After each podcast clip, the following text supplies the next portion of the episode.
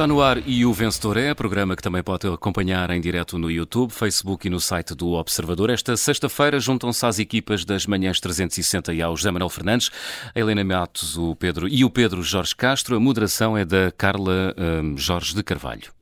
O Governo tem uma nova prioridade, a habitação, e prepara-se para apresentar um novo pacote legislativo. De resto, têm sido várias as notícias que têm saído uh, para, para este setor uh, da habitação. Uh, José Manuel, vês aqui bons sinais? Em, consegues encontrar aqui um vencedor já? Sim, a ponto sobre hum. Tejo. Então. Pá, e, e, a Decathlon, e a Decathlon. E a Decathlon, e a Decathlon parece que os problemas vão ser resolvidos por lá. Há uma, uma assessora do, da ministra. Da ministra Ana Mendes Godinho, sim. Da ministra, da ministra. Não, não, não, da ministra. Não sei se é da ministra. Acho que é da Ana Mendes Godinho. Pronto, há uma assessora de, ministerial que vai.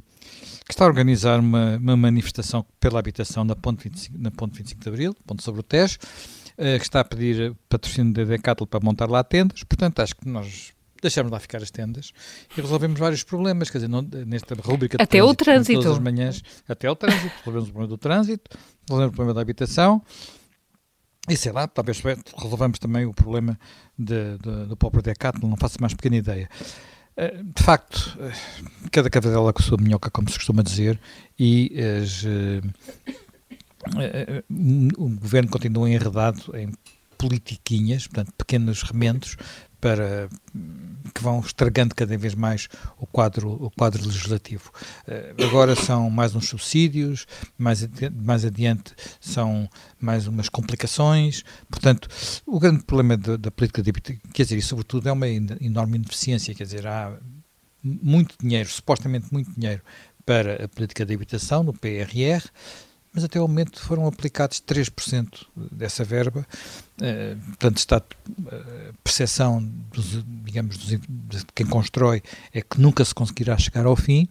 E a ideia de que será por isso que resolveu o problema é um mito, porque uh, aquilo poderia ocorrer às necessidades de 25 mil famílias, que é apenas uma gota no, no, oceano, pois em Portugal, para o problema ser resolvido, nós precisávamos de construir, portanto, e quando digo é o país, não é o Estado, é o país, o país precisava de construir pelo menos umas 50 mil uh, focos por ano, está a construir metade, já construiu o dobro.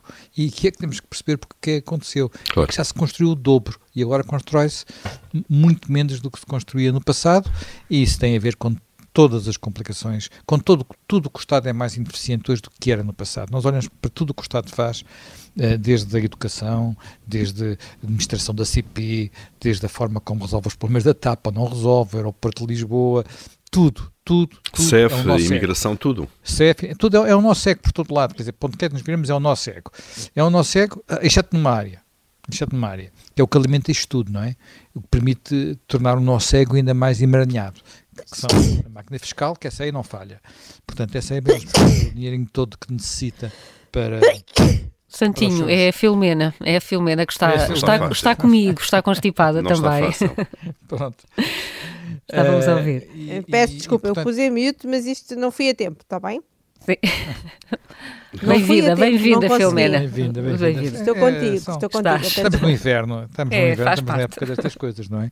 Portanto, uh, por isso, olha, vou dar uma nota a ponto 25 de Abril, que está hoje, não pelo caso do trânsito, mas por causa das tendas e desta ideia de inovadora da, hum. da, da, da, adjunta para a inovação uh, e ativista também, ela parece que é ativista e portanto vamos ver se ela leva as pessoas todas para tendas no, no ponto 25 de Abril e resolve o problema da habitação, pode ser que Poxa, temos aqui um ovo de Colombo. Se ela ao menos tivesse acesso ao Ministério, não é? É? Ainda se ela, se ela, ao menos tivesse acesso ao Ministério que pudesse ajudar a resolver estas coisas. Mas se calhar agora, agora está também tão difíceis. Se calhar agora está frio, se calhar mais para o verão, não é? Agora é não é muito agradável. É, pá, um casaquinho depois, enfim. Oh, Zé, és, muito, és, muito, és muito aventuroso. Júlio, eh, as, as, medidas que vamos conhecendo do, do governo para resolver os problemas da habitação são assim uh, erráticas? O Júlio está a pensar sobre isto. Júlio, está ah, sim, sim. Estou, está estás, estou, estou, estou, a falar. Agora estás, sim, sim. Agora estavas a falar, mas nós agora é que te ouvimos. Sim, hum, vamos lá. Muito bem. Estava a dizer que estão, sobretudo, atrasadas. Não é um problema fácil, já vem de muito longe E este, esta história da ponte, embora seja, enfim, um fé uh, não deixa de ser sintomático. A, ministra, a atual Ministra da Habitação, eu já, eu já o disse aqui uh, na altura, uh, quando aconteceu, Marina Gonçalves, tem apenas 30 e 34 anos. Não quer dizer que um jovem não possa estar no governo, uma pessoa jovem, e, e, que seja competente para isso, se calhar é. o problema não é esse, o problema é que a habitação é quase como a educação e como a saúde, exige uh, exigem estudos profundos, exigem medidas profundas, perenes, uh, com, com um passado, com um lastro para, se estudar e é preciso hum, gente que, enfim, que seja do terreno da área, que conheça isto há muito tempo. Uh, mas isto é difícil, com, vai ser muito difícil estas, estas novas regras e estas novas ideias, porque é preciso, isto demora anos e demora tempo e não fizemos nada nos anos anteriores. E quando, e quando, quando olhamos agora para estas uh, declarações sobre a imigração, por exemplo, em Carlos Moedas diz uma coisa, Montenegro diz outra, o partido do governo vem dizer outra.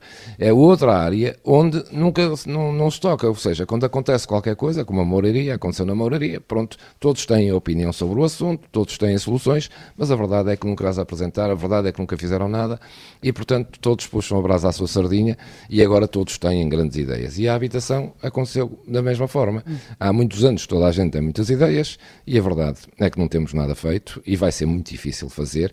E estas histórias, como a da Ponte, vem, têm a ver um bocadinho com esta ideia que já aqui transmiti. Acho que António Costa eh, construiu um governo eh, demasiado eh, jovem e demasiado enfim, sem grande experiência para eh, temas que são que exigem de facto eh, conhecimento, vida e capacidade.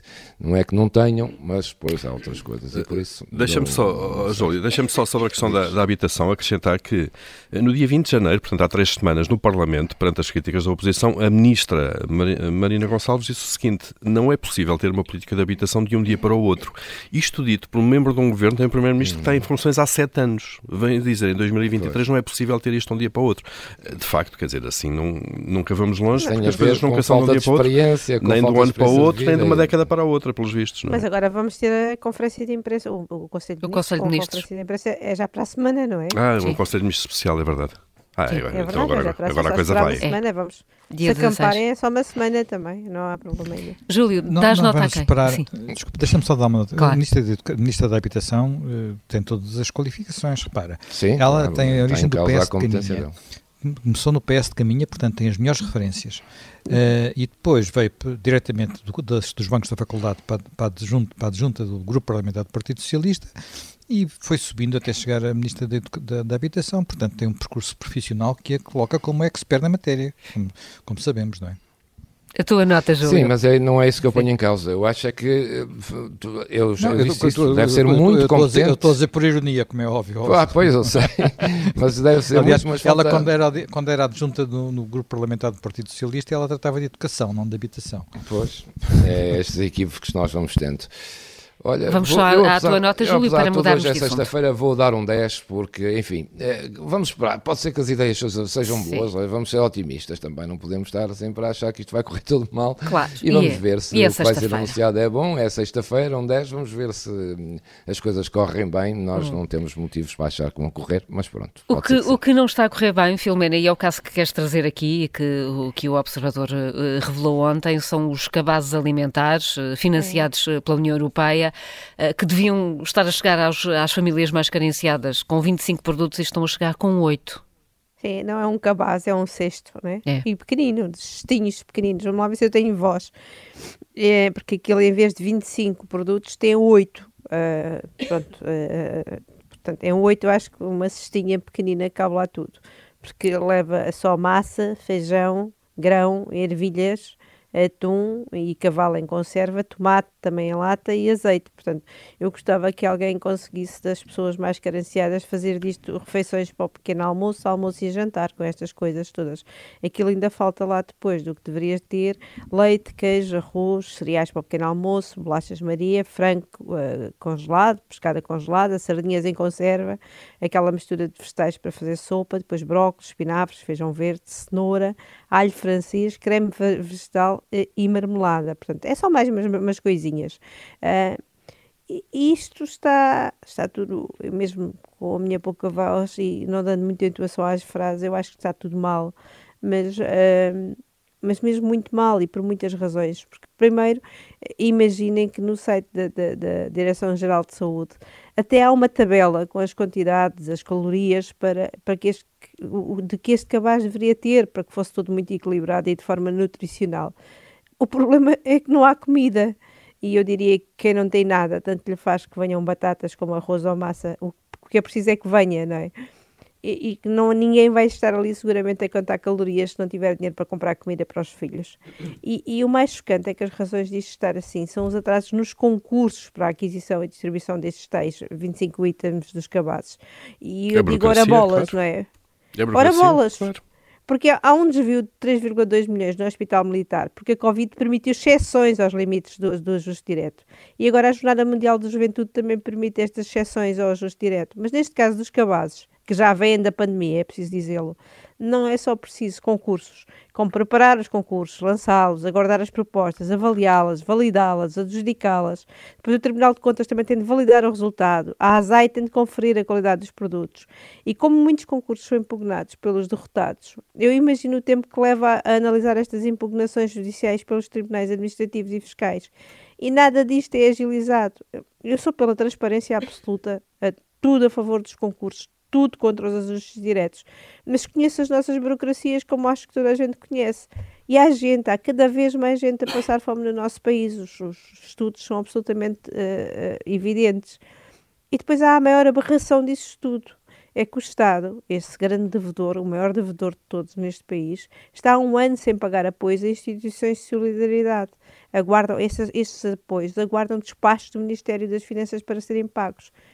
Portanto, isto, isto, é tudo mais que um molho de brócolos, é o pior que o nosso país tem, o pior de tudo, é o retrato do pior do país. Hum. Porque há gente mesmo com muita fome e, e a pedir, uh, os bancos, e já não estamos a falar só de pobres, estamos a falar de classe média, de que está neste momento sem conseguir comprar Sim. alimentos. E Cons nós estamos presos em burocracias estúpidas. Portanto, eu andei aqui às voltas, isto à, não é um à cabaz, procura, à procura é um de um alvo, sim sim, à procura de um alvo, não tenho nenhum alvo e tentei que os oito produtos dessem pelo menos um oito, uma coisa que eu valha, mas não consigo. Isto é um zero absoluto e é um zero para tudo no que é o hum. estado do pior, é o pior do Estado português, é, é o pior de, de, deste governo sim. que não consegue, que se embrulha sempre em tudo e mais alguma coisa e depois desembrulha tudo no pior que consegue. Portanto, quando é bom. Sim é para embrulhar. E quando é mau, ele desembrulha. Portanto, é zero. Um, um zero para, para o pior do país. Paulo, consegues encontrar não, deixa, olha, um já... retrato diferente? Hum, deixa, isto está a precisar aqui de outra coisa. Nós, uh, uh, olhando para as últimas 24 horas, temos aqui três notícias, duas já faladas, a questão dos cabazes alimentares que estão a chegar com um terço dos produtos, que a Filomena acaba de falar. O Zé Manel foi uma notícia também está no, no, no Expresso, só 3% dos fundos de PRR e habitação é que foram gastos, e eu acho que isto está a precisar é de um drink de fim de tarde, porque tudo isto é muito tenso. Uh, e esse drink de fim de tarde chega através de uma terceira notícia das últimas 24 horas que nos diz que uh, o governo uh, está muito atrasado a pagar os apoios a artistas e que eles estão asfixiados. Estamos a falar de um programa que foi anunciado em janeiro de 2021, portanto, em, em plena pandemia, e, e, anunciado já depois de, de, de uma pressão imensa de, do, do setor das artes e da cultura, porque parou com a pandemia, e vocês lembram-se da, da célebre frase de drink de fim de tarde da então Ministra da Cultura, Graça Fonseca, que gerou muita polémica e depois foi um pouco a reboque dessa polémica que ela anunciou este, este programa. Eh, na altura foram anunciados 51 milhões, de facto, para os artistas, para, para artistas individuais ou organizados em companhias, em empresas, precisamente porque pararam. O que nós sabemos é que muito desse dinheiro ainda não chegou aos artistas. O Expresso tem vários atores, encenadores, artistas a denunciar pagamentos em atraso. Uh, muitos, uh, e isso é o título, tiveram que se endividar. Há quem não tenha dinheiro para pagar a renda, porque este dinheiro prometido há dois anos ainda não chegou. O Ministério da Cultura diz que vai regularizar nas próximas semanas, mas o Ministério da Economia, uh, que é responsável por estas verbas, diz que só lá para junho, na, na melhor das hipóteses. Portanto, nem o governo se entende muito bem. finanças também. Duas notas só. Nós temos aqui três casos, três notícias em que o dinheiro vem da Europa, porque este programa da cultura também é financiado pela Europa, o cabaz dos alimentos é financiado pela Europa e o PRR também.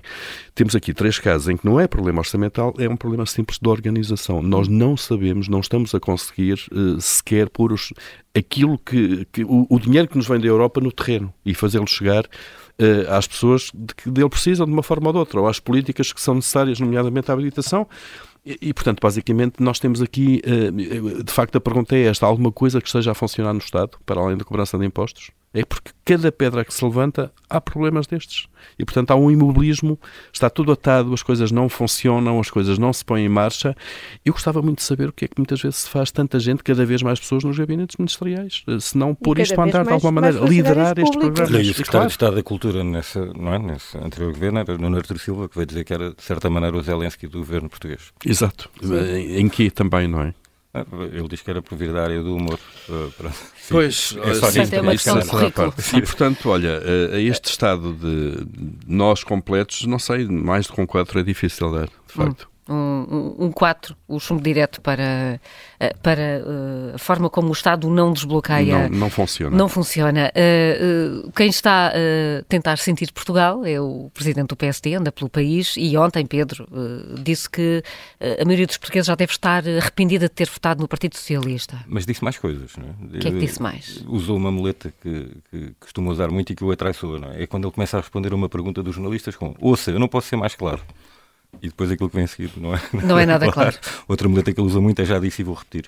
Bom, ele tem sempre de estar a usar estas muletas e estar sempre a repetir porque na verdade não está a ser claro. Não é? Ele ontem dizia que as pessoas têm a ideia de que ser claro é uma resposta de sim ou não e bom, as pessoas de facto têm, têm essa ideia porque é a resposta que se espera a certas questões importantes. Mas, na verdade, quando o líder da oposição diz que não pode ser mais claro, refere-se ao adiamento de uma resposta. É? Ele diz que não quer fazer o frete a António Costa e André Ventura de andar a discutir minudências da política, para não pôr na agenda um eventual acordo de governação com o Chega. Só que, primeiro, isto não são minudências da política. E depois, como se tem visto, eh, não é Luís Montenegro que decide a agenda. Ou seja, ele pode tentar influenciá-la, claro, mas não a decide. E a prova disso é que anda a fazer esta volta pelos distritos do, do país, portanto, que se chama Sentir Portugal, mas mais parece fugir por Portugal. Portanto, é fugir dos jornalistas que só lhe fazem perguntas sobre o Chega, precisamente pela importância de, de uma decisão do PSD sobre o assunto, que corre o risco de, de fraturar o seu eleitorado. Ontem ele tentou desviar-se, garantindo que se recusa a ser Primeiro-Ministro se o PSD não for o partido mais votado, ou seja, garante que não fará o que fez António Costa em 2015, quando perdeu as eleições, uh, e, e, aproveitou a maioria parlamentar de esquerda para, para derrubar o governo de, de Passos Coelho.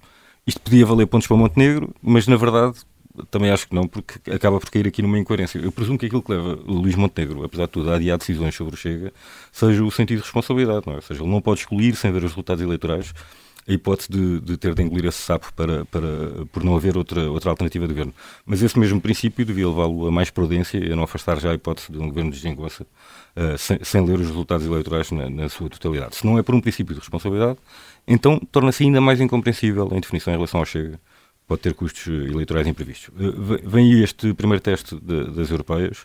Uh, António Costa já sacudiu a pressão conformando-se com, com, uma derrota antecipada, mas vai ser muito interessante ver as votações nos partidos de centro-direita, numa corrida que será a quatro, atenção, porque o CDS ainda está vivo na Europa, onde tem o seu líder, Sim. e portanto pode reaparecer aí no, nos debates. São, são, eleições em que os portugueses votam livres da chantagem do voto útil e por isso de, de resultados mais imprevisíveis, e na verdade se essas eleições correrem mal a algum destes partidos, uh, os líderes também terão de tirar consequências.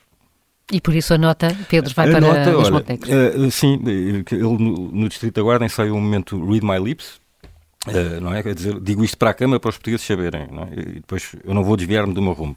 Problemas, isto talvez não fosse uma frase suficientemente importante para gastar o truque, e disse isto numa ocasião em que tinha várias câmaras à frente. Portanto, ele fixou a da TVI, perdeu as da RTP e da SIC, quando isto já não surte tanto efeito. Portanto, se formos uma nota 20 a dividir por três câmaras, não é? Ele significa. Desperdiçou 3,3, fica-se aqui para um 6,6.